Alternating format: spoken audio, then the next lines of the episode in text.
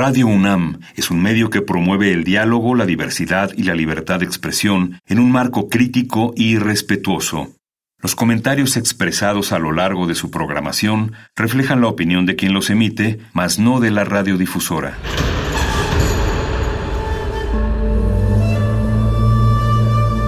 Un templo para la apreciación del ser mediante el sonido.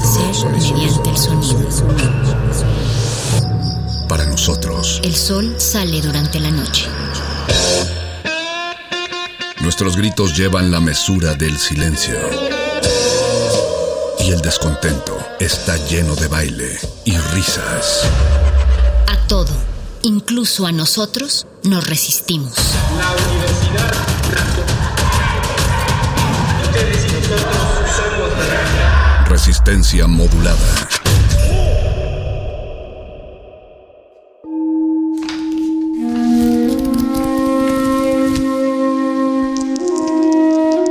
En este sótano la vida es como el Tetris. Si haces algo bien, desaparece. Pero tus errores se acumularán hasta hacerte perder. Hay quien dice que la vida solo te da una oportunidad. Aquí, siempre tendremos otra vida. El Calabozo de los Vírgenes.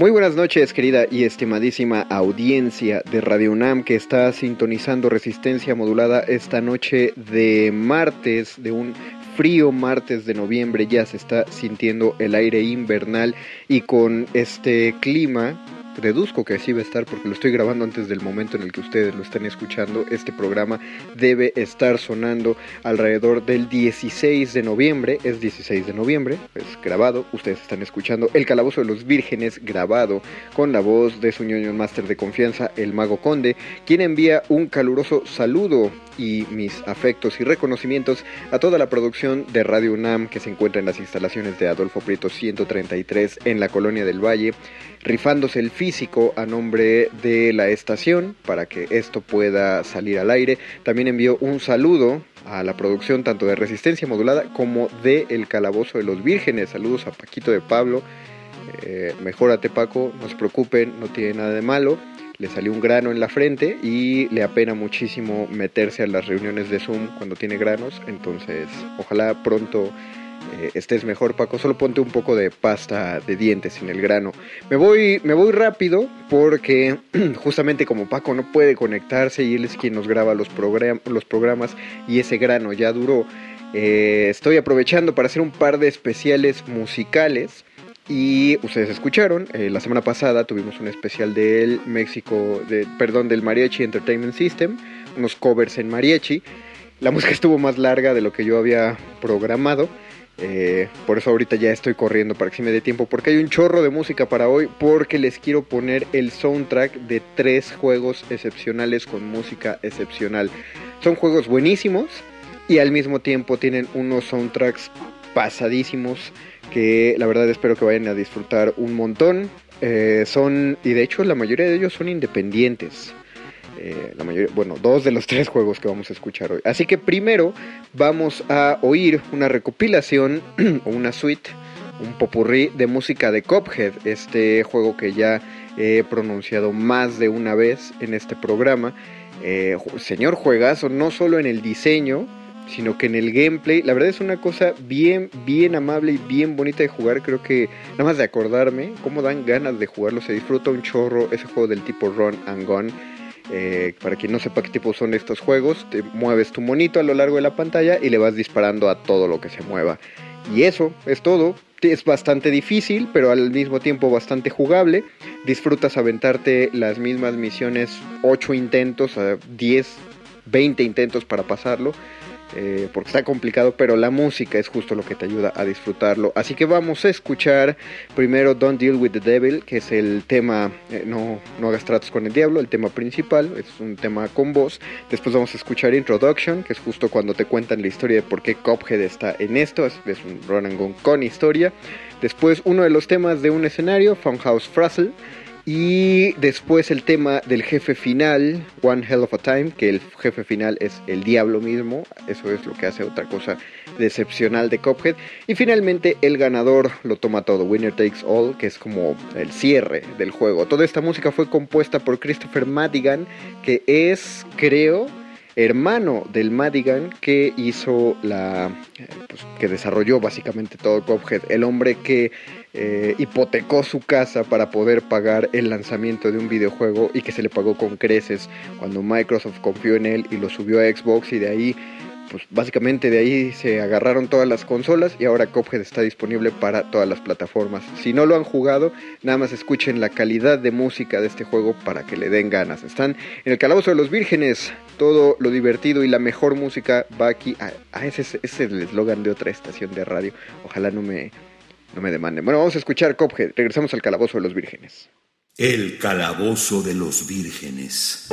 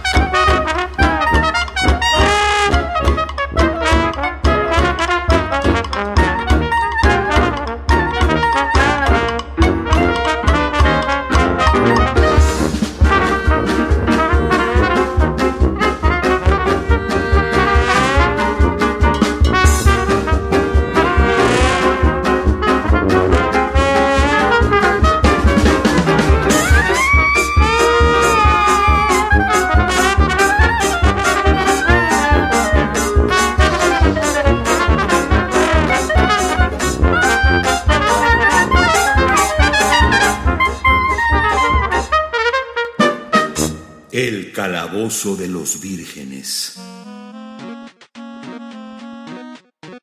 Acabamos de escuchar una recopilación, cinco cancionzotas del soundtrack del juego Cuphead, eh, música compuesta por Christopher Madigan, fueron cinco temazos. Eh, ya no les voy a repetir el playlist, pero es de Cuphead. Y, y si lo quieren volver a escuchar, acuérdense que luego Híjole, no sé si este programa vaya a subir a, Spotify. Bueno, pero de, que va a estar en el podcast de Robinam, sí va a estar, digo. Eh, Resistencia Modulada está en Spotify, ahí, ahí nos pueden reescuchar, pero les digo, no sé si este, pues porque como que, como que no se puede subir música que no es tuya a Spotify. No tengo idea así que no, me voy a adelantar, pero que lo van a poder reescuchar después. Además es seguro que lo voy a reutilizar para un día que tenga flojera de grabar. Digo, eh, para un día que, este, que nos agarre una emergencia y no tengamos tiempo de enviar un programa. Eh, así que por lo tanto voy a tener que repetir, si estás escuchando este programa un día que no es 16 de noviembre, entonces estás escuchando una retransmisión. Si es 16 de noviembre hoy, del 2021, entonces estás escuchando el día para el que fue grabado el programa. Si no, es una retransmisión.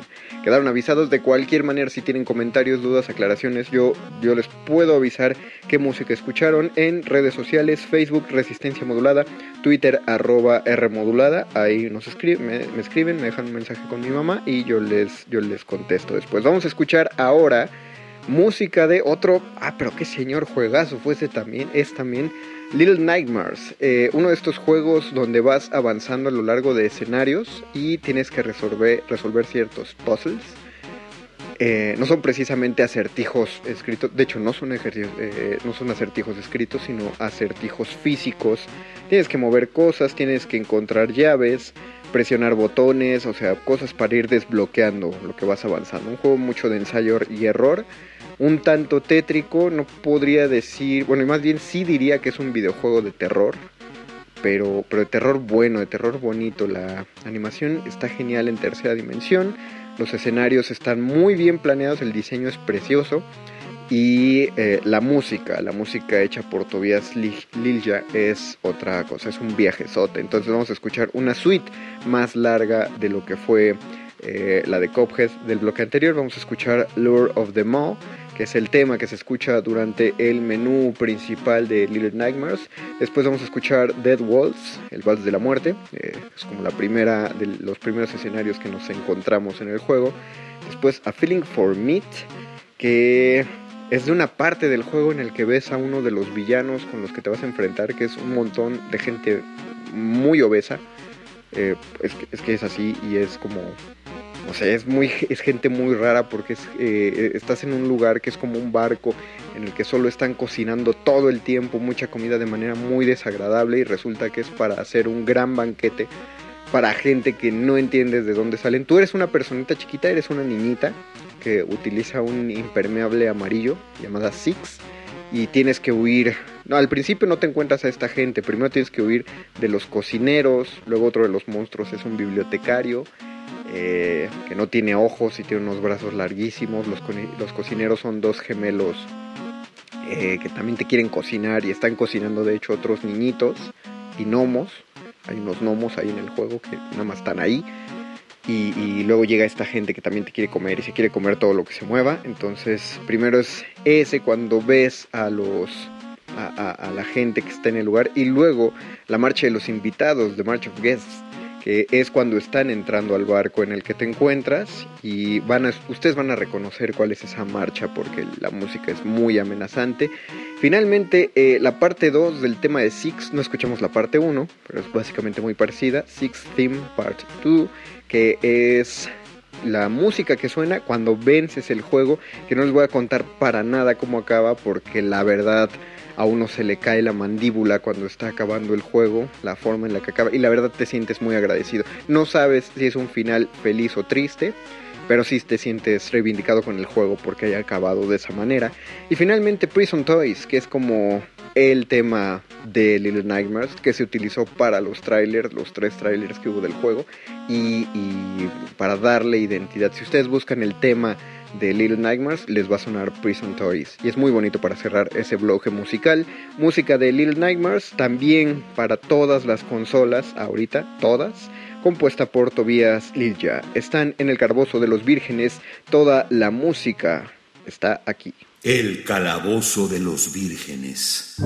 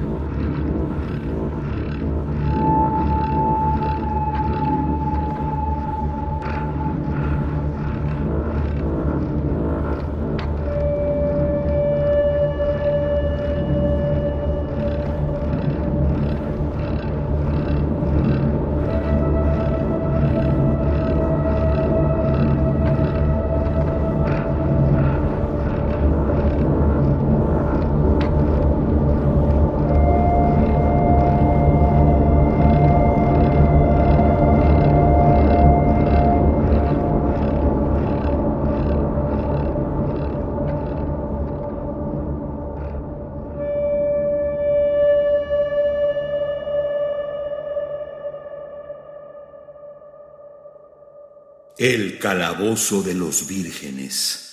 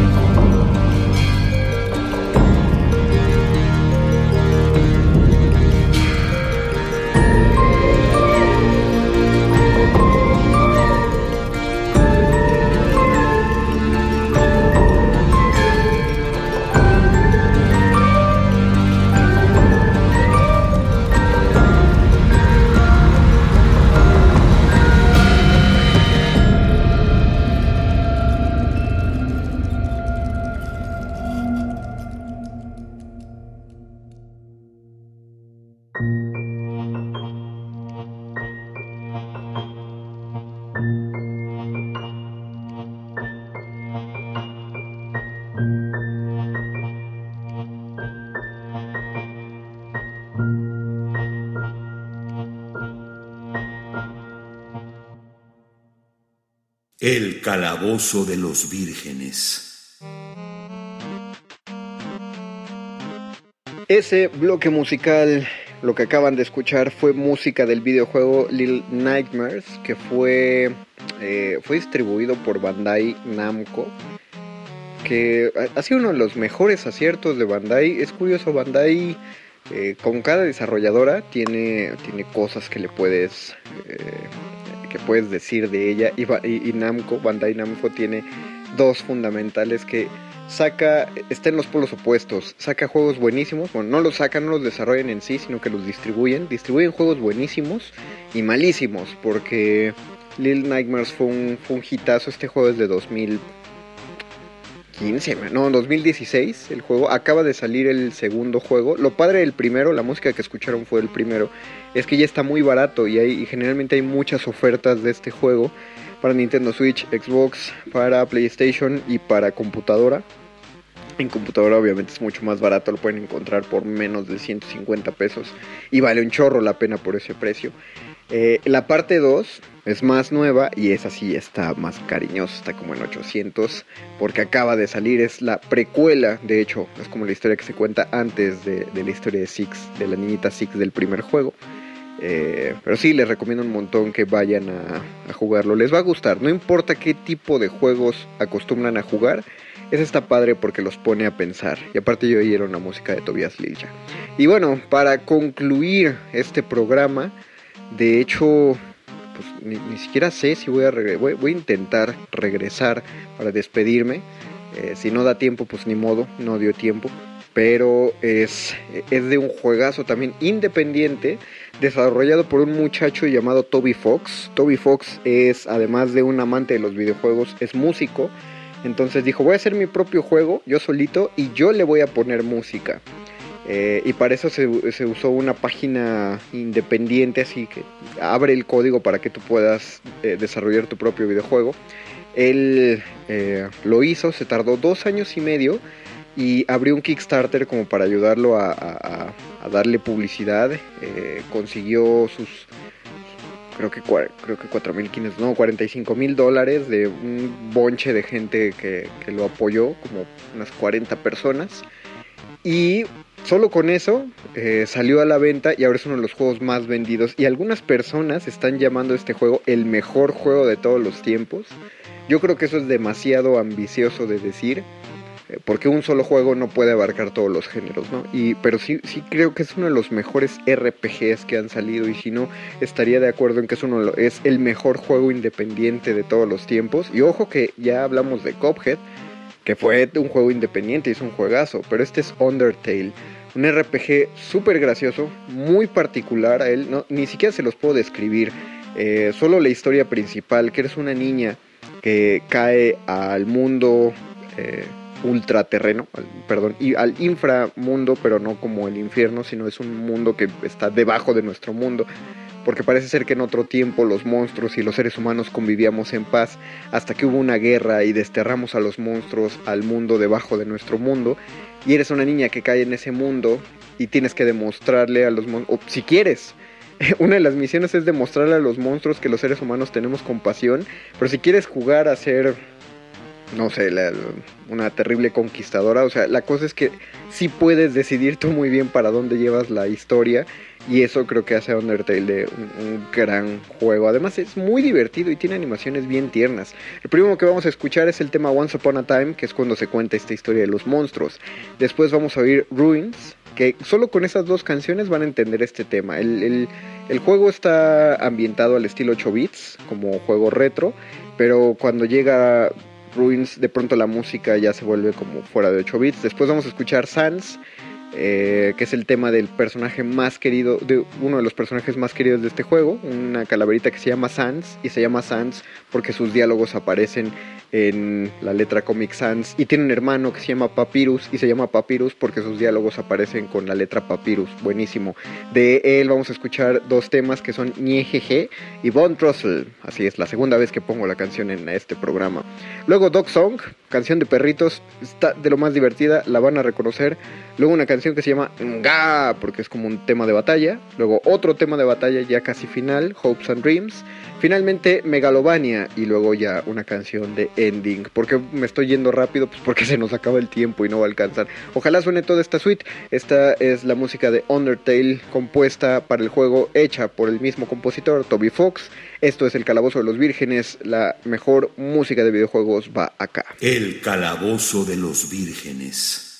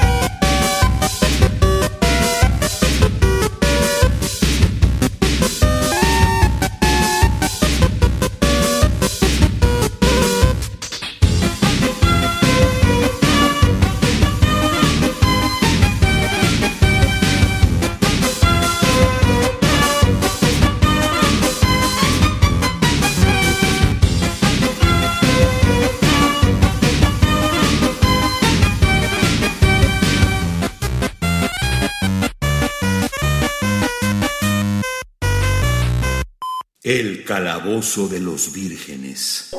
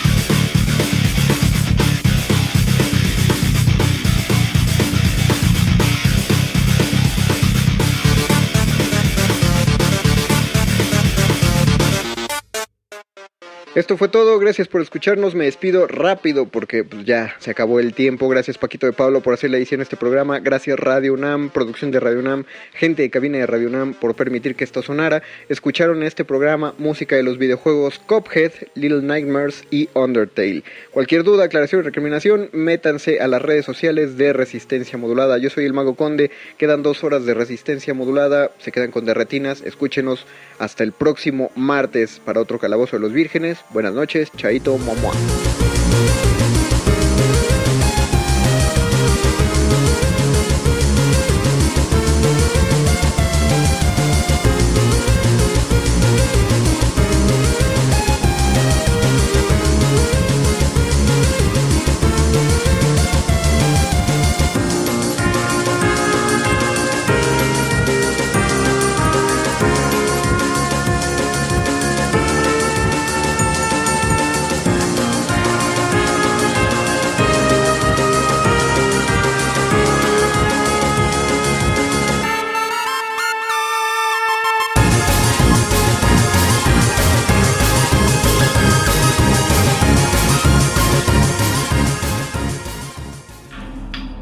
Nadie termina un juego siendo la misma persona que solía ser.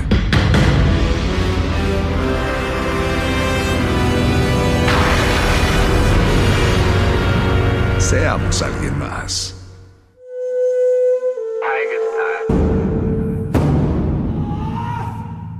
Solo hay dos momentos excelentes para ver una película. El primero fue hace 20 años, en su estreno. El segundo gran momento es hoy. De retinas.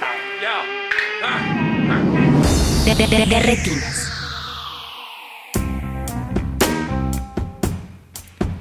Bienvenidos a De Retinas, este es su cabina cinematográfica. Mi nombre es Rafael Paz y espero que como todas las semanas estén listos para platicar de cine.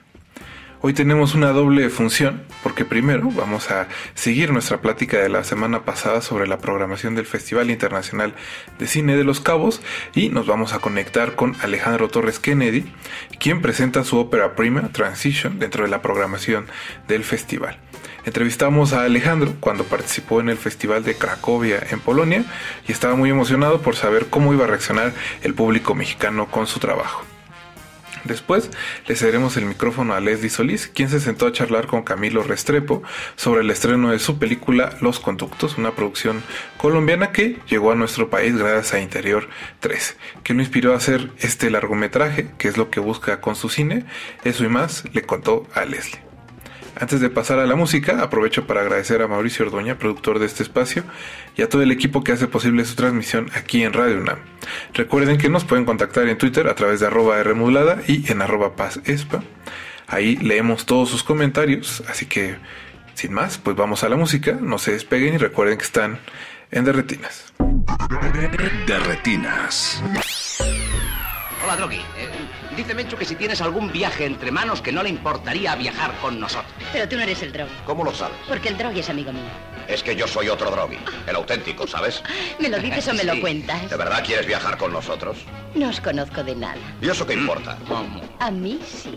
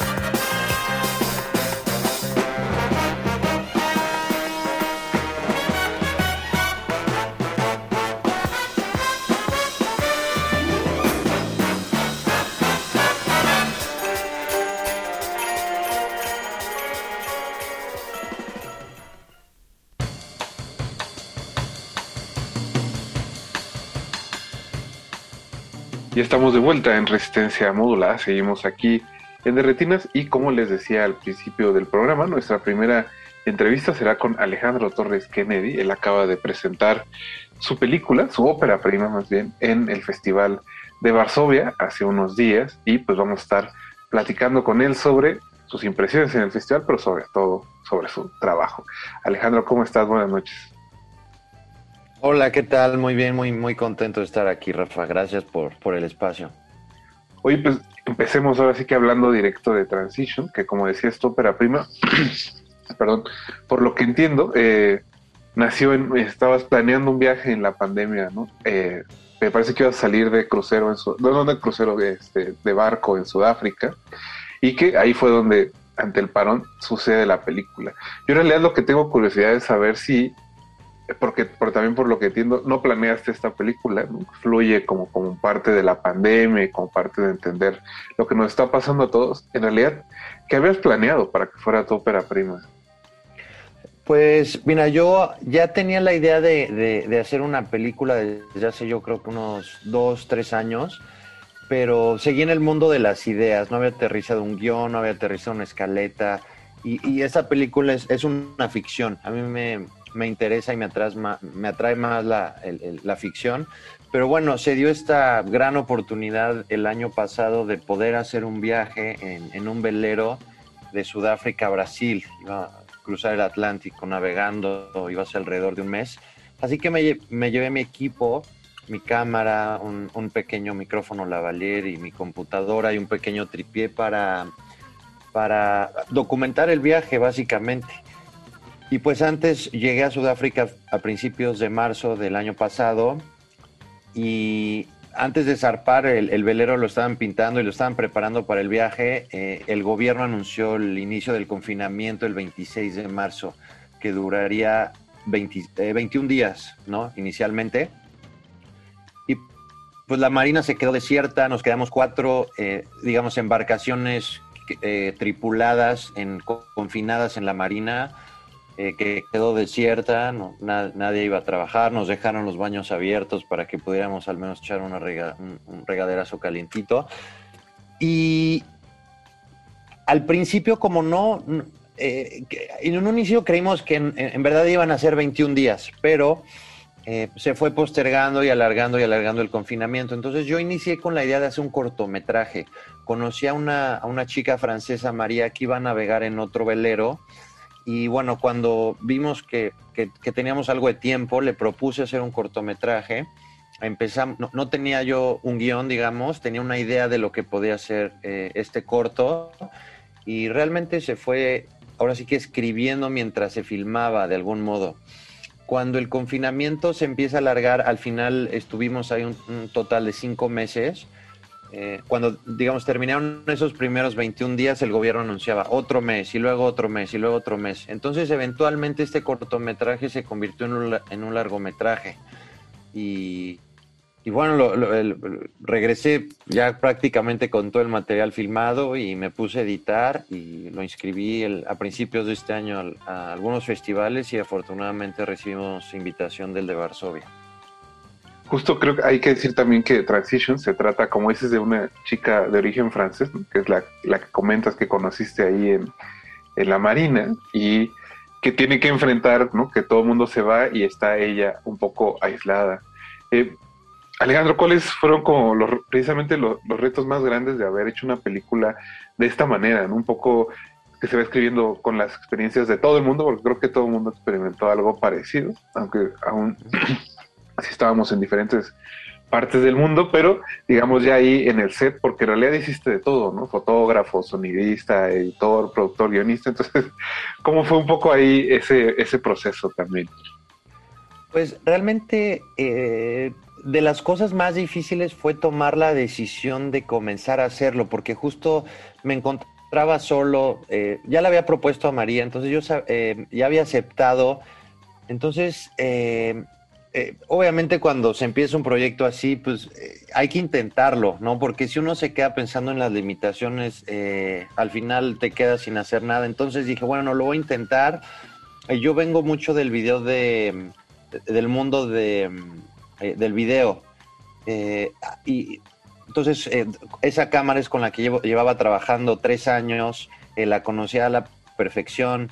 Eh, entonces, y, aparte ya había hecho unos tres cortometrajes también con cero presupuesto, donde yo operaba la cámara, yo dirigía.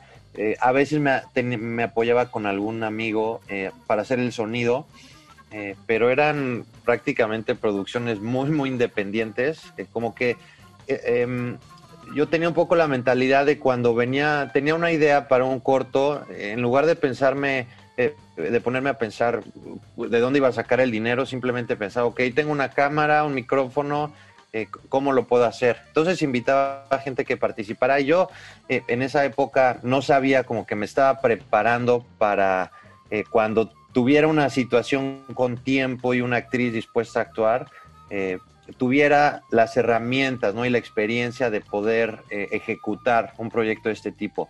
De lo más complicado sin duda fue el sonido porque estábamos, digo, en, una marina, en una pequeña como península donde el viento era constante, así que em, eso fue de, lo más complicado. Por lo mismo, eh, porque era difícil eh, tener mucho diálogo, entonces eh, como que las limitaciones me obligaron a pensar, ok, ¿cómo puedo comunicar lo que está sintiendo el personaje con imágenes y, con sonido, ¿no? Más ambiental y más atmosférico.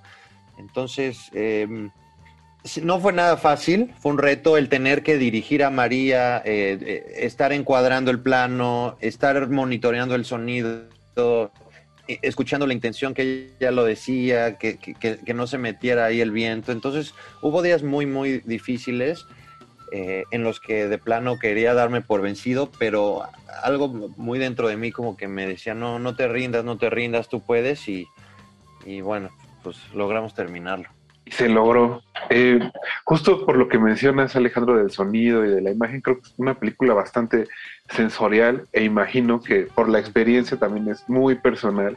Entonces me da un poco de curiosidad preguntarte si, si justo a nivel personal le temes al aislamiento, ¿no? Porque creo que es uno de los grandes temas de esta película. Es uno de los grandes temas y fíjate que de alguna forma el estar en, en aislamiento y confinado me ayudó de alguna forma a descubrirme, me, me, ayudó a, digamos, a bajar del mundo de las ideas que quizá regresando hubiera seguido cinco años con, pensando escribir un cortometraje, un, largometraje. Entonces el estar solo, eh, yo creo que potenció y fomentó esa creatividad y esa necesidad de, de sacarlo, de expresar. Entonces fue un, gran, un, gran proceso de aprendizaje. Ahora ya me siento mucho más motivado de, escribir la segunda, ¿no? Ya lo voy a hacer de una forma quizá más convencional, donde se escribe, y lo se produce, lo se edita. Pero eh, de alguna forma fue un, avance sustancial en, mi carrera, por lo cual estoy, me siento muy, muy bendecido. También, Alex, ahí, justo ahorita de lo que hablas, ¿no? De este como crecimiento personal, creo que es algo que también pasa la protagonista y me, da un poco de curiosidad preguntarte de, como de esta estructura que tiene la película, ¿no? La primera parte es casi de suspenso, es casi, ajá, como eso, una película de suspenso de alguien que cree que está siendo acechado y la segunda es totalmente diferente. Entonces, ¿cómo, cómo se dio ese, esa combinación? ¿Cómo decidiste? Digo, entiendo que fuiste escribiendo la película diario, pero ¿en qué momento dijiste la segunda parte tiene que ser radicalmente diferente? Sí, es una, es una muy buena pregunta y es curioso porque fíjate que esa decisión de eh, empezar, digamos que por un camino y terminar en otro, surgió de la limitación también, porque digo, sin contar mucho, al principio eh, estoy, estoy presentando un ritmo, una, una tensión, eh, estoy eh, jugando con lo que hay fuera.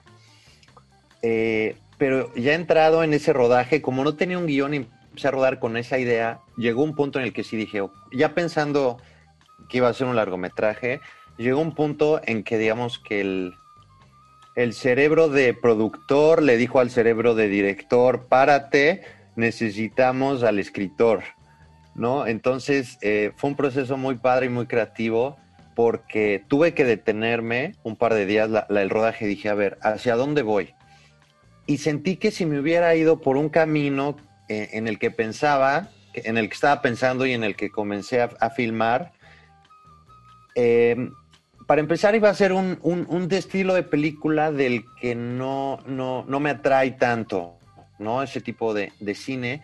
Y aparte iba a ser muy complicado el, el, el, poder resolver, digamos, esa línea por mí mismo. Es que, de verdad, entonces dije, bueno, a ver, ¿cómo puedo solucionarlo? ¿Cómo puedo eh, resolver la historia de, un de una forma en la que yo como realizador, estando yo solo con la cámara, pueda eh, transmitir algo eh, profundo de alguna forma y, y, y, y transmitir con, con imágenes en lugar de con acontecimientos en la trama. No sé si me estoy dando a entender, pero por eso fue un proceso eh, interesante como realizador para poder eh, pensar en cómo una imagen, un movimiento de cámara pueden de alguna forma describir eh, el arco del personaje.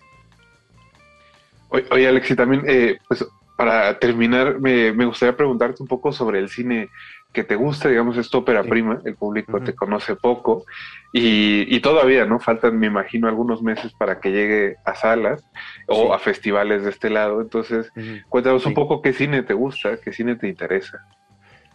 Pues, eh, mira, la verdad, yo creo que el, el, el, el cine que, que más me gusta y el con el que más resueno y el que más me llega de alguna forma. Por supuesto, hay muchas eh, películas que disfruto, pero el cine que, que, siento muy personal y que me tocó, digamos, de alguna forma eh, interiormente es el cine de Terrence Malick.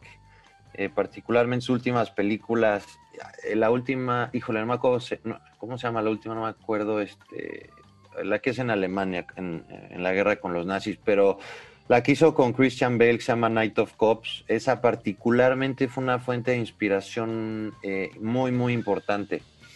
Y, y, en general la de Song to Song y la de To the Wonder, no como que este todo este lenguaje y esta forma de narrar que comenzó justo con su primera colaboración con el Chivo Lubeski en la del Nuevo Mundo, eh, yo creo que ahí Malik encontró eh, para mí una voz fuerte y, y, ese es el cine, digamos, como que el que me ha, me ha, me ha, me ha cautivado.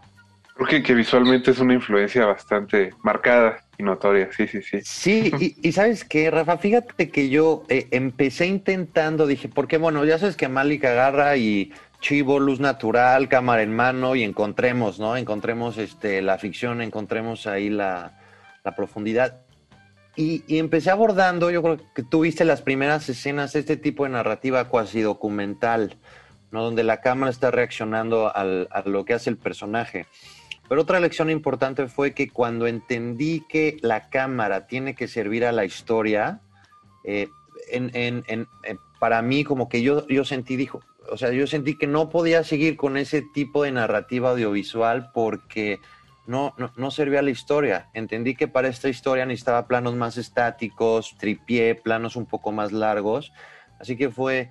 Eh, un proceso eh, interesante, pero lo, lo que mo me motivó a inspirar fue, fueron estas películas de Malik, aunque al final terminé, yo pensaba al inicio que iba a terminar con algo muy parecido, digo, obviamente no, eh, él está en, en, en el Olimpo, ¿no? Para mí, pero bueno, al final terminé con un tipo de lenguaje cinematográfico muy diferente, así que esa fue una lección también importante como realizador.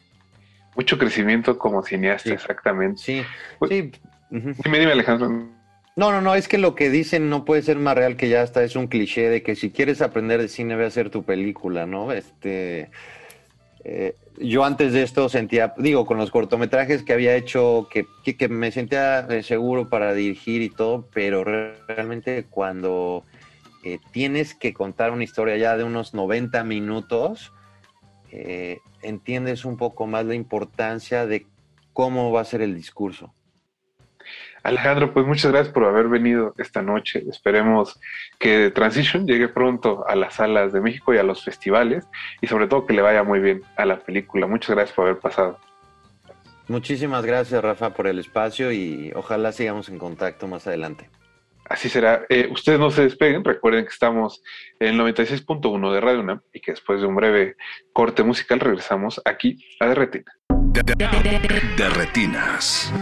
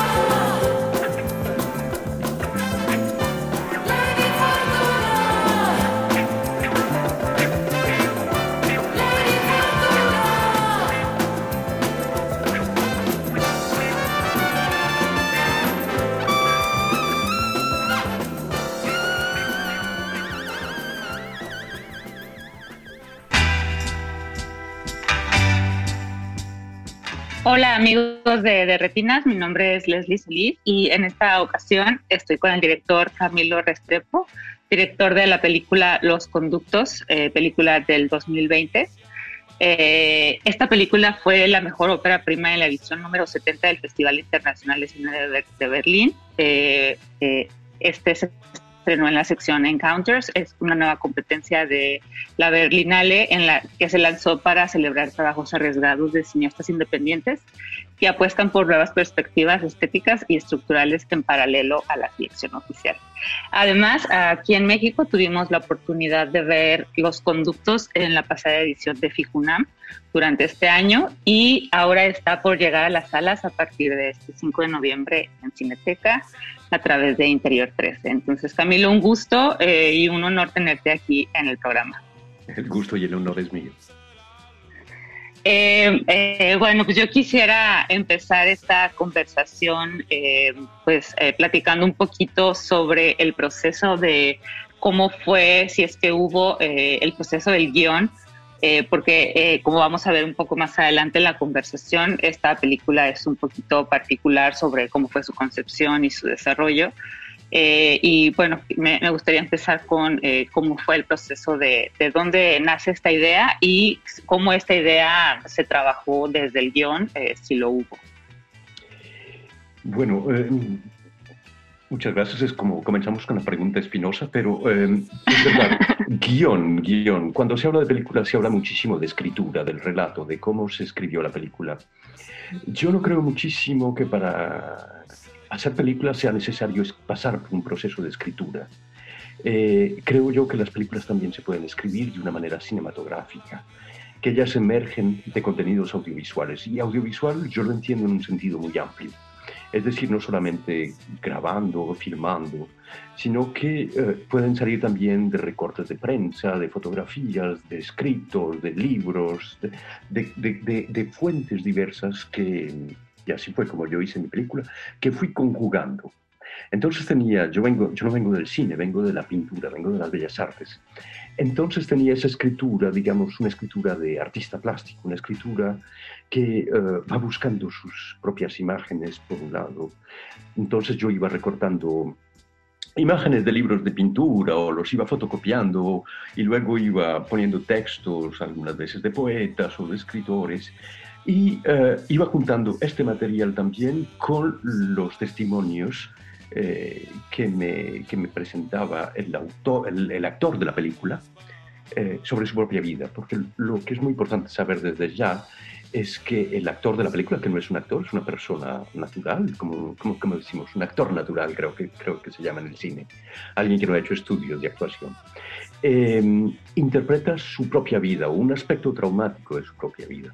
Entonces, para ponerle nombre desde ya, se llama Pinky, o se le llama Pinky, se llama Luis Felipe, pero todo el mundo lo conoce como Pinky. Y Pinky es un chico que yo conocí hace muchos años, creo que fue en el 2013 o 14, porque era, era el novio de mi hermana, así simplemente. Eh, y junto con mi hermana iba por las calles de Medellín eh, ganándose la vida, sobre todo pues haciendo espectáculos de malabares, al rebusque, cuando los autos se detenían en los semáforos y entonces pedían monedas después del espectáculo. Eh, a mí me interesaba muchísimo esa actitud artística de estos jóvenes que salían a las calles y presentaban su arte en el que creen firmemente, no solamente un rebusque, sino que creen que realmente, me parece que con toda razón, esos malabrismos uh -huh. que proponen son espectáculos que ellos hacen. Claro. Eh, sobre todo espectáculos, pues digamos que les procuran una forma de vivir en una sociedad que le propone muy poco a la juventud. Eh, Colombia, en todo caso, pues es un lugar en donde llegar a una, como a una profesión, a un empleo, es bastante complicado. ¿eh? En que es un país, y lo, lo, lo, lo sabemos, no lo, no lo, recalcamos, en todo caso, en realidad es un, nos viene de frente muy a menudo. Y hace poco que uh -huh. estuve en el país, había una gran serie de manifestaciones por parte de la juventud, pues pidiéndole al, al gobierno que cambiara muchísimas de esas resoluciones para darle perspectiva a la vida. Entonces, bueno, imaginemos ya que este, este, esta juventud como detenida, eh, como sin perspectivas, pues estaba, yo la estaba sintiendo desde hace tiempo ya. Creo que yo mismo cuando era estudiante sentía que probablemente no iba a, a llegar y por eso tal vez me fui del país. Ahora vivo en Francia desde hace mucho tiempo. Eh, también a rebuscarme la vida de otra manera. Entonces, bueno, para llegar al, al argumento de la película, Así que es. es entonces ese hecho traumático vivido por Pinky, Pinky estuvo, Pinky nació en una ciudad pequeña que se llama Tuluá, y de esa ciudad pequeña buscando pues nuevas perspectivas de vida llegó a una ciudad grande y pesada como es Medellín. Y allí, pues lejos de su familia, en una situación pues muy joven, eh, terminó perdido como en un caos de ideas, de, inseguridades, de cuestiones pues em, complejas y encontró un albergue psicológico en una secta religiosa que le propuso pues muy fácilmente amor y solidaridad y un bienestar y un hogar donde vivir. Salvo que esta secta que estaba liderada por un tipo que se hacía llamar al padre, no me lo invento yo, así aparece en la película, pero es que es muy obvio que los líderes y los gurús quieran llamarse así, tan mesiánicos como son. Entonces, Claro. es- este padre condujo a, a sus discípulos de la secta a cometer actos delictivos. Yo no sé muy bien, no conozco toda la realidad, y en la reconstrucción que Pinky me dio de estos hechos, él también tiene como pasajes olvidados, pasajes que no entiendo muy bien. El caso es que un día Pinky se dio cuenta que había sido conducido, manipulado por su propia fe, manipulado por su propia voluntad de encontrar el amor, a crear odio y a crear violencia. Se dio cuenta de este hecho, huyó de la secta y una secta en la que incluso fue adiestrado en el manejo de armas. Eh, huir de una secta religiosa no es una cosa fácil. Y luego, Sí, claro. Cuando yo lo supe, cuando me lo comentó, pues muchos años después de que yo lo conociera, me dijo, me quedé con una idea y es que si algún día se presenta la oportunidad de que yo me encuentre a este padre y lo pueda matar, lo mataré. Lo mataré no solamente como para vengarme de lo que me hizo, sino también para impedir que manipule a otros jóvenes y que siga pues entonces generando ese ciclo de violencia. Entonces yo veía que Pinky cada vez eh, estaba como más ensimismado dentro de esta obsesión de querer matar a este líder y estaba perdiendo como su vida en, en esa nostalgia de un hecho que no había, que no había, no había llegado a la conclusión de ese momento traumático. Entonces yo le dije, Pinky, me parece completamente comprensible esto, te voy a ayudar porque para eso son las películas, vamos a matar a este padre, pero vamos a matarlo de una manera ficticia. Vamos a hacer una película de ficción que va a comenzar con ese asesinato que no pudiste ver. Y la película, yo no quiero ni siquiera que reconstruyamos lo que aconteció en la secta. Yo lo único Ujú. que quiero es que aprovechemos el cine para que vos te construyas una nueva persona. Un nuevo Pinky tiene Claro. que surgir de ahí. Y vamos a utilizar esa, esa herramienta fantástica que es el cine para inventarnos una persona que ahora no sos vos. Y entonces fue así que nos Claro, comenzamos a inventar. para llegar a, a ese personaje. Ujú. Es que escribir entonces...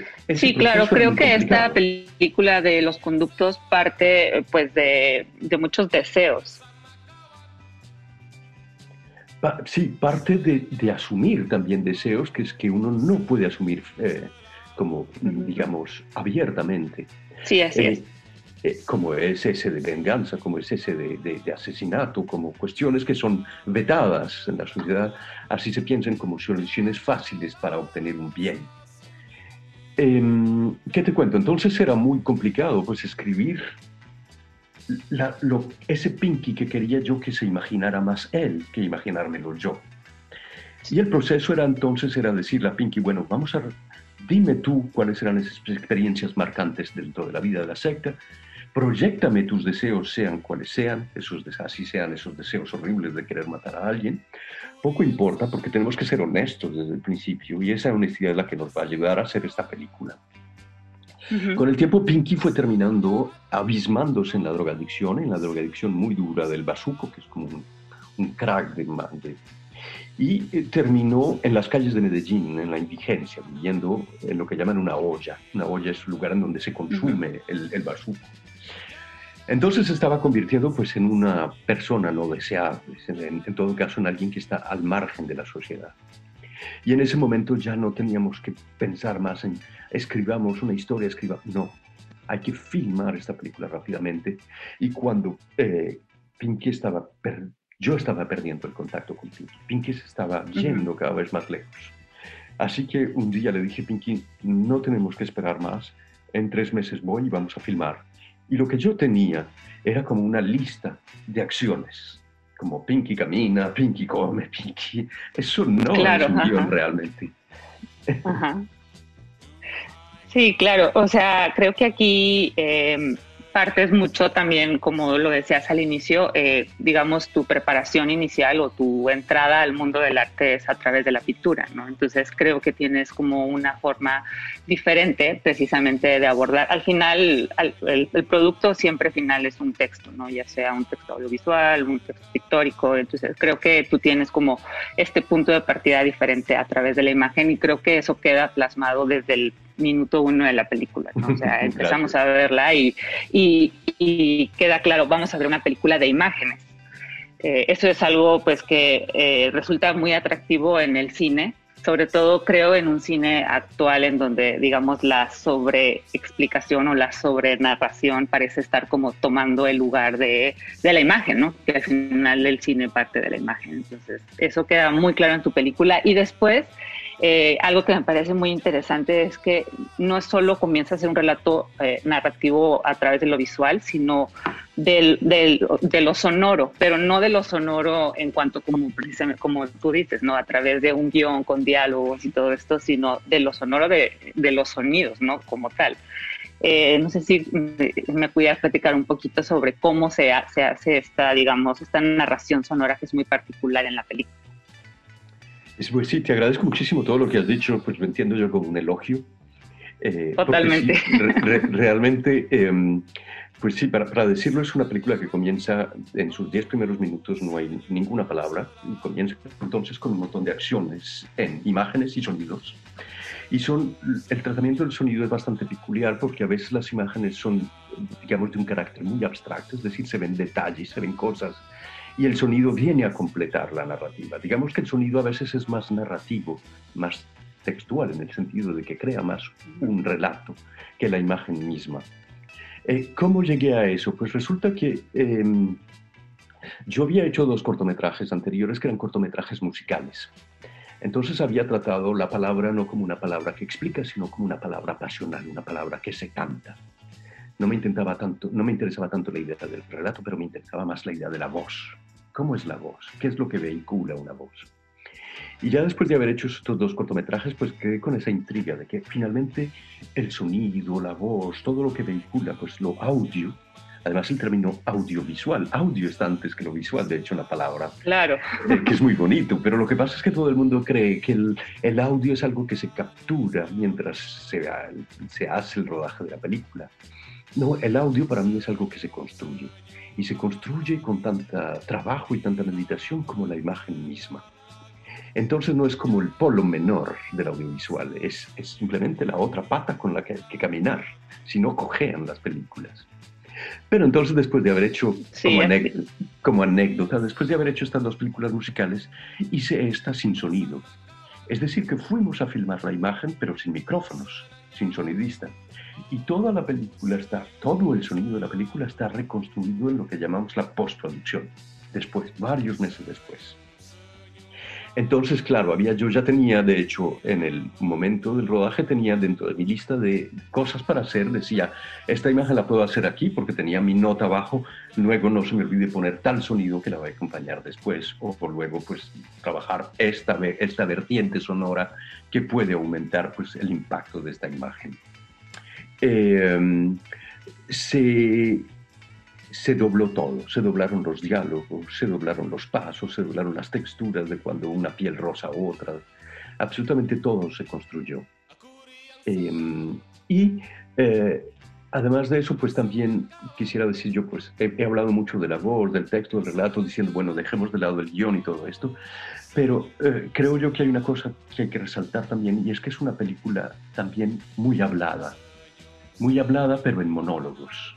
Muy monólogos. Sí, claro. Es, casi como una palabra, porque sí tiene muchas palabras, pero una palabra de mucha meditación que cuenta relatos que a veces parecen eh, fragmentarios, pero que componen una especie de caleidoscopio. de lo que sería no solamente la vida de este Pinky marginal con su deseo de venganza, sino esa proyección de vida de una juventud colombiana pues que ya está harta de no tener futuro. Y harta también de la violencia y pues obviamente eh, eh, esta situación para nosotros en México no es nada desconocida. Eh, y, y, esto me lleva a, a, una pregunta que es un poco como una duda curiosa. Tu película fue muy bien recibida en Berlín, en su edición del, del 2020. Eh, y me llama la atención que, pues creo que hay muchos elementos de tu película, símbolos, pues sí, en general como imágenes situaciones que creo que como latinoamericano entendemos a la perfección, ¿no? Porque creo que los países latinoamericanos, la mayoría estamos herman, hermandados en esta violencia, en esta ilegalidad, en esta corrupción, ¿no? Que compartimos totalmente este sentimiento de ya estar hartos, pero al mismo tiempo está como sentimiento de que nos sigue como comiendo o devorando, ¿no? Y me sorprende o, o me llama mucho la atención eh, ¿Cómo te imaginas tú que alguien en un país, ¿no? Como Alemania, por ejemplo, pueda leer esta película sin tener todo este contexto que, por ejemplo, yo como mexicana puedo tener, ¿no? Sí, tienes razón. Bueno, yo, yo creo que las películas no son solamente argumento. Es decir, no es solamente lo que cuentan, es también la manera en que la cuentan. Entonces yo creo que estando en esta sección que se llama Encounters de Berlín, era pues lo que, como lo dijiste tú perfectamente resumiendo la sección, era una sección de propuestas arriesgadas en las que había un lenguaje cinematográfico exigente, exigente en el buen sentido, es decir, vamos a inventar nuevas cosas con el cine. Entonces yo creo claro. que ya había una especie de seducción de que no vamos a, a continuar a arraigar la idea latinoamericana de lo que somos, sino a construir un nuevo lenguaje cinematográfico en el cual también nos construimos una nueva imagen de lo que somos latinoamericanos. Y en esa construcción, pues destruye uno también cosas. Y eso yo creo que eso fue lo que le interesó más, a, a, o lo que le interesa muchísimo a, a, una parte del público. A la audiencia. Eh, uh -huh. y, y, es no solamente ver lo que ya esperan que van a ver, sino ver lo que no estaban esperando que iban a ver. Y el cine latinoamericano tiene muchos paradigmas, tiene muchos tópicos en donde los cineastas llegan y meten el dedo en la llaga y vuelve otra vez en la llaga. Entonces, claro, cuando van a sacar una película en Berlín, o en lo que sea, o en yo no sé qué, ya se espera la película latinoamericana. Lo que nos estaban esperando es que no fuera formalmente diferente o hablara de otras cosas. Así que es muy extraño porque eh, hubo una especie de debate a la salida de la sala entre gente que decía, pero no parece una película colombiana. Y luego nos estábamos preguntando, pero ¿qué es una película colombiana? Ya después toda la pregunta eran unos contra otros diciendo, pero ¿qué importa? No, sí, pero es muy importante, pero yo no sé qué. Al ca el caso es que era como que si estuviéramos defendiendo identidades. Y lo bueno es como en estas situaciones no es defender las identidades, es casi perderlas. Claro. Perdiéndolas se vuelve uno más universal, tal vez completamente.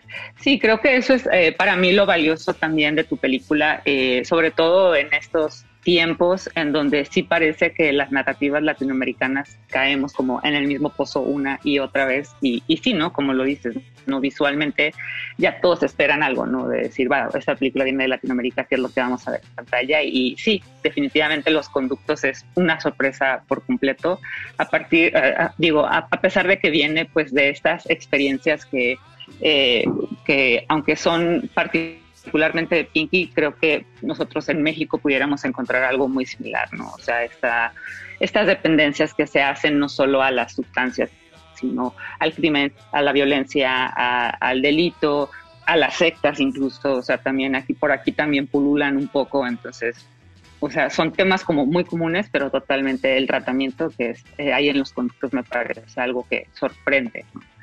Y que se agradece, ¿no? Precisamente como te platicaba, ¿no? Que estamos como en una etapa en donde parece que tenemos que definir lo latinoamericano o lo mexicano o lo colombiano siempre con, como con ciertos estereotipos, ¿no? Correcto, totalmente de acuerdo contigo. Hay una cosa que me interesa, que me interesaba simplemente como para tal vez concluir. Sí, este y bueno, sí. Uh -huh. eh, perdona, no, te, te corté, te, disculpa, continúa tú. No, no, adelante, adelante conmigo. Eh, sí, eh, es, es, es, también que a veces uno queriendo como latinoamericano definir el mundo contemporáneo latinoamericano, pasa de lado la cuestión de que no somos lo que somos ahora, también somos lo que fuimos antes y también somos lo que seremos después. Y somos también otras medidas de tiempo y otros lugares. Es decir, que dentro de la película integro a la historia contemporánea de Pinky un personaje que es del pasado colombiano, pero también, y que lo reactualizo, lo resucito de alguna manera y lo pongo como su compañero. Eh, y eso me sirve no solamente para preguntarme sobre la, el, topos de la vida de Pinky en persona, sino una pregunta, ¿dónde está el límite entre lo bueno y lo malo, entre la mentira, entre la manipulación y la verdad? Alguien me dijo esto, pero yo terminé haciendo esto otro. Y yo creo que es ahí donde uno se conecta de manera más universal con la película. Y hablando yo de otros tiempos y otros lugares, es que la película también cita una sátira del siglo, del siglo de oro español, es decir, que nos parece tan lejano a nosotros ese siglo oro español, pero es una sátira que también habla, pues, de dónde están los límites, cómo ve uno como hombre los límites que tal vez únicamente puede ver Dios entre lo bueno y lo malo. Entonces yo creo que ahí llega como a una conexión que nos sobrepasa en todo caso, como individualidades o como naciones. Así es, creo que la película es muy clara eh, al cuestionarnos, ¿no? Como esta idea que tenemos eh, sobre quién merece morir, pero que al mismo tiempo nos, nos hace también preguntarnos, entonces si vamos a decidir quién merece morir, porque es el malo, entonces quién merece vivir, ¿no? Porque es el bueno. Entonces eh, también creo que eso queda muy, muy claro a lo largo de la película, ¿no? Esta lucha como de esta, precisamente esta idea, ¿no? De hay gente, como tú lo decías, ¿no? Indeseable, y gente deseable, ¿no? Y entonces, ¿qué es lo que la gente deseable quiere de la gente indeseable y viceversa? Eh, eh bueno, eh, Camilo, para cerrar esta conversación, eh, me gustaría nada más explorar un poquito esta idea de, la, de, esta película como una catarsis. creo que eso es algo que el cine tiene como muy presente, pero creo que en este caso, en el caso de tu película, es una catarsis que realmente se construye a través de como muchas capas y no nada más es como tú lo decías, ¿no? O sea, es como una catarsis de ir a denunciar o anunciar algo, ¿no? Sino que hay como una construcción a muchos niveles. Creo que el tiempo no nos daría para poder explorar todos los niveles que se pueden encontrar, ¿no? De referencias de catarsis que hay en tu película. Eh, sí, tienes razón, pero entonces lo interesante tal vez no es pensar la catarsis como una catarsis social. No es decir que porque ese es, como el, lugar común de las películas latinoamericanas, que es mostrar los males de las sociedades latinoamericanas como un espejo para que luego después corrijamos nuestros errores. Yo en ese tipo de catarsis no creo, que es como la versión del teatro de Aristóteles, diciendo así, así tiene que ser. Nos representamos nuestras fealdades para mejorarnos. En, esa, en, ese, en ese sistema no entro y de hecho todo el tiempo intento que no haya ninguna identificación entre las personas, entre los espectadores y Pinky, el personaje. No, porque la, la, la catarsis pasa por ese estado de identificarse con el personaje y con sus errores. Lo que sí es catártico en todo esto ha sido el proceso de realización, en el cual sí le sirvió de remedio a Pinky pasar por este proceso de enunciar su propia vida, de imaginar otra vida diferente, de tener que interpretarse y pasar pues por todas esas... Es que es muy duro, ¿ah? tener que ponerse delante de una cámara y decir, yo quiero matar a este, yo soy así, yo soy drogadicto, y luego después, no solamente esto, sino que lo filmamos y después ahora tienes que volver a hacer el sonido por encima. A cada vez represéntate, represéntate otra vez más y represéntate otra vez más. Y al cabo de todas esas capas de representación, emerge algo que es diferente. Y emerge él diferente. O sea que, en todo caso, yo estoy muy contento sabiendo que Pinky aprovechó la película para hacerse a sí mismo. Y, pues yo, yo realmente... Para reconstruirse, podríamos decir. Sí, para reconstruirse. Yo, pues para mí también era echar la mano a una salvación como para mí. Yo también quería cambiar a través de esa película y viendo que alguien es capaz de cambiar. Eh, pero para nada es para juzgar la sociedad colombiana ni, ni, dar un reflejo, un espejo, un espejo corrector. Así es. Y creo que eso es lo más valioso y lo más interesante de tu película, Camilo. Eh, te agradezco mucho el tiempo y el espacio eh, que compartiste hoy con nosotros. Eh, recuerden que Los Conductos, eh, la película de Camilo, estará en Cineteca y otros cines del país a partir del 5 de noviembre, para que vayan y la busquen. Muchas gracias, hasta luego. Muchas gracias, Camilo, hasta luego. De retinas.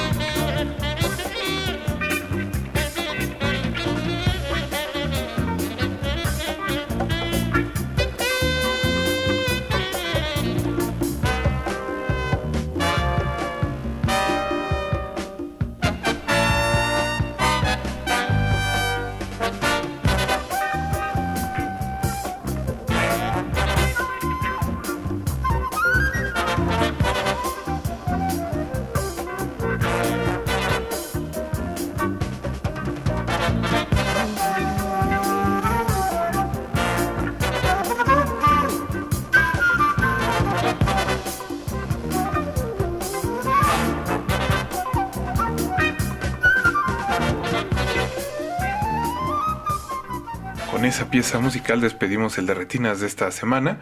Hoy escuchamos la compilación psicotrónica Spanish, Spanish Cinematic Groups and Folky Soundtracks 1971-1976 volumen 2. Las canciones que escuchamos fueron Funky Beat de Adolfo Weitzman, Lady Fortuna de Adolfo Weitzman, Ferro y Gato de Rafael Ferro y su orquesta, Conmoción de Nete, Jefe Ironside de los mismos, Persecución de Joe Cogra, y Juegos en el Agua, en Bali, de Adolfo Weitzman.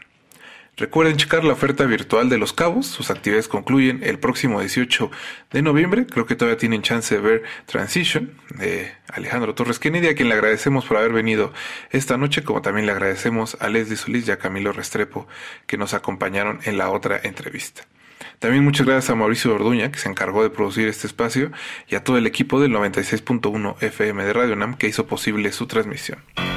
Mi nombre es Rafael Paz y no olviden que tenemos una cita la próxima semana para hablar de cine aquí en Derretinas. Hasta luego.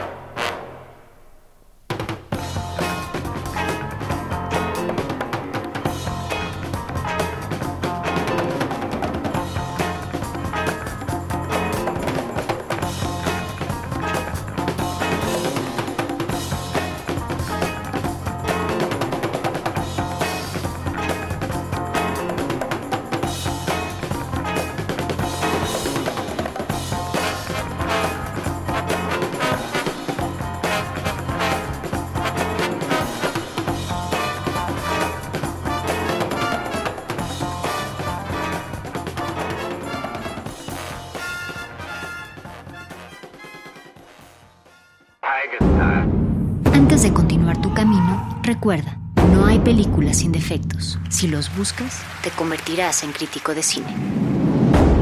De retinas.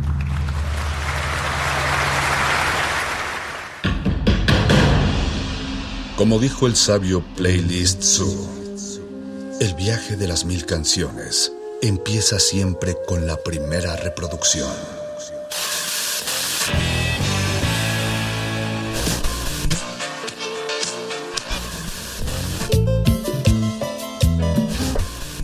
Continuación, un maestro te abrirá la puerta de su lista de reproducción.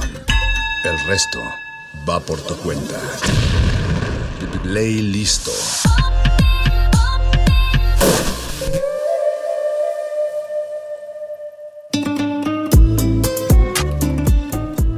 Hey, ¿qué onda? Bienvenidos sean a este playlist de Bolero Pop. Yo soy Violeta Torres y hoy te presento una lista bastante padre en voz de sus autores y otras en su interpretación contemporánea en este género. Tendremos a Jepe, Hello Seahorse, Tania Matus y hasta una pieza de reggaetón, pero recobrada al género bolero por Daniel Me Estás Matando. Muchas gracias por sintonizar y no te olvides de escribirnos. Estás en Resistencia Modulada. de tu piel se queda igual. Si perdiera el arco iris, su belleza y las flores, su perfume y su color, no sería tan inmensa mi tristeza como aquella de quedarme sin tu amor. Me importas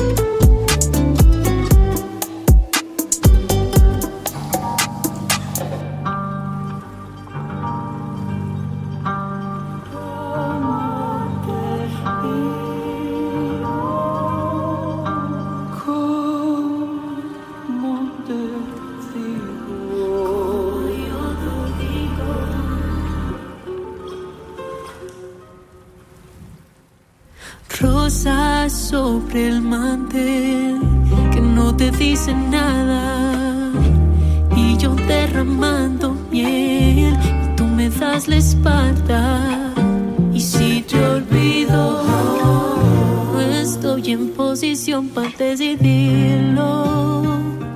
Pero tanto he callado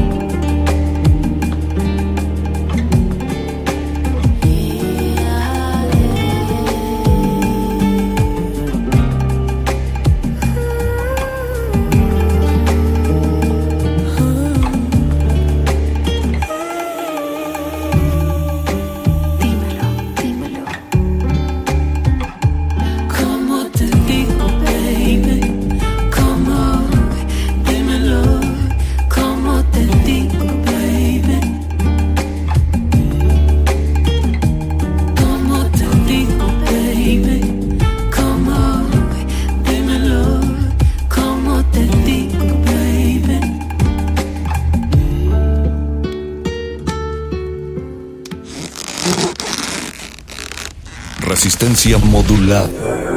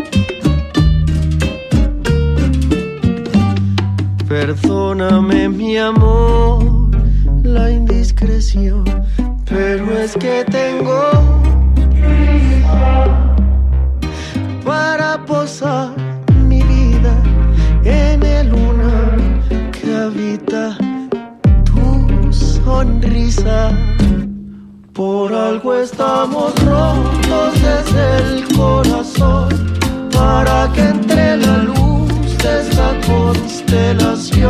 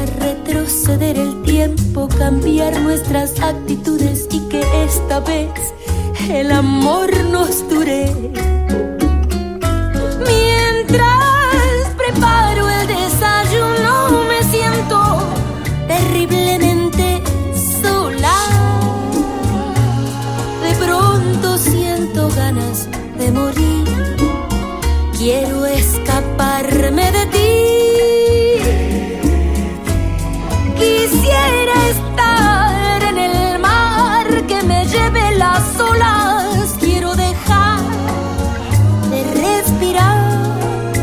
No me despierte, quiero soñar con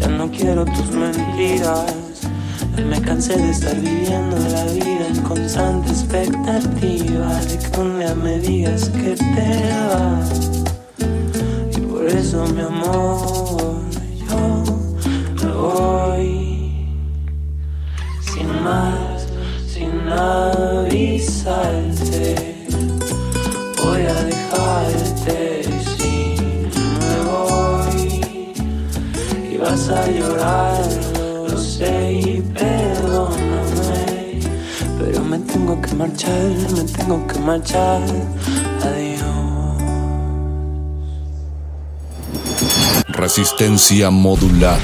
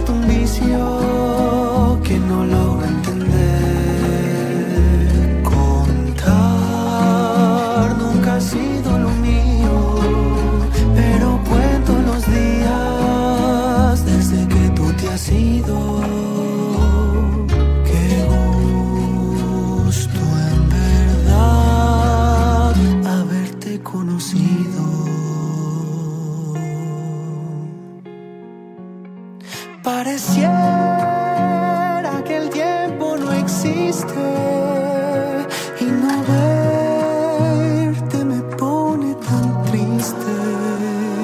Aunque entiendo tus razones para que esta vez me ignores, pero antes de dejarnos olvidar, solo déjame tratar, enseñarte que te pienso más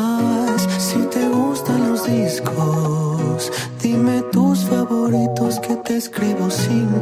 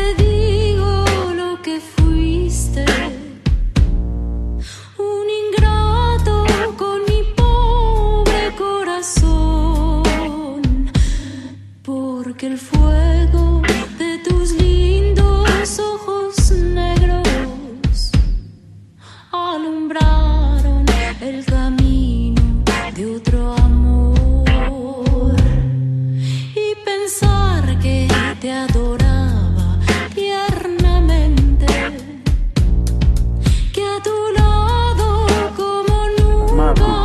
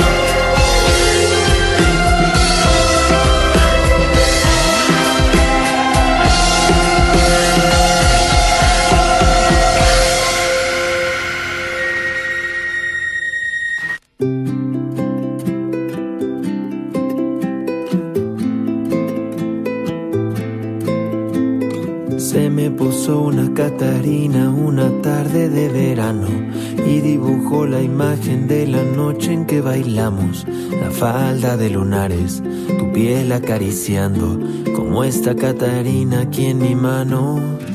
Los colores del otoño que despintan a las hojas son los mismos de tu pelo, enredado en mi memoria de un árbol solitario, desnudo frente al viento, que como yo ha quedado sin consuelo.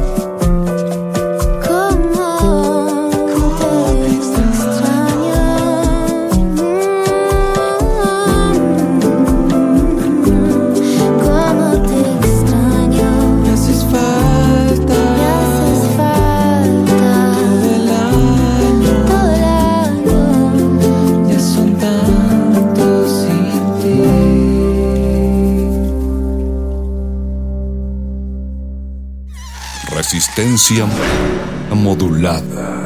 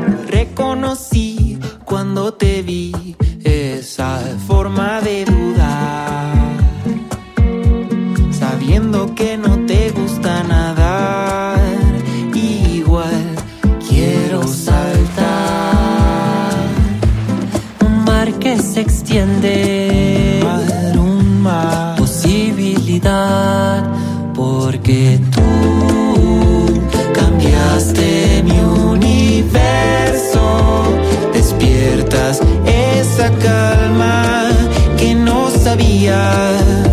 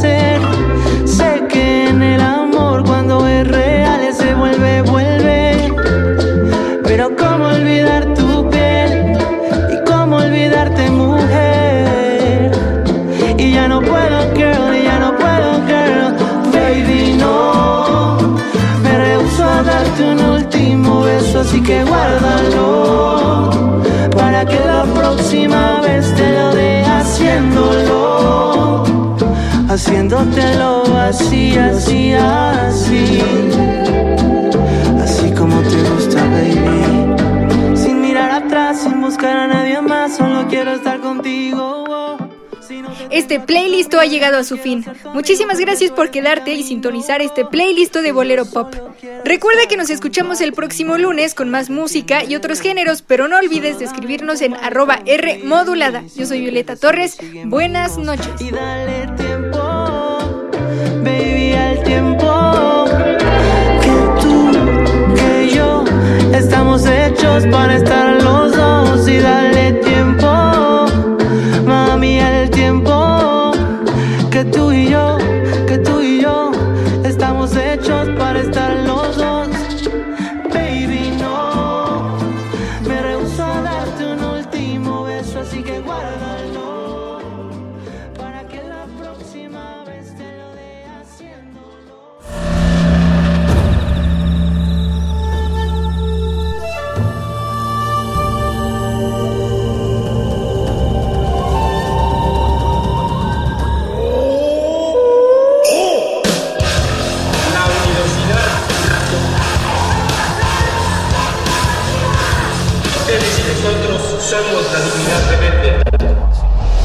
Resistencia Modulada es una coproducción de Radio UNAM y El Universo.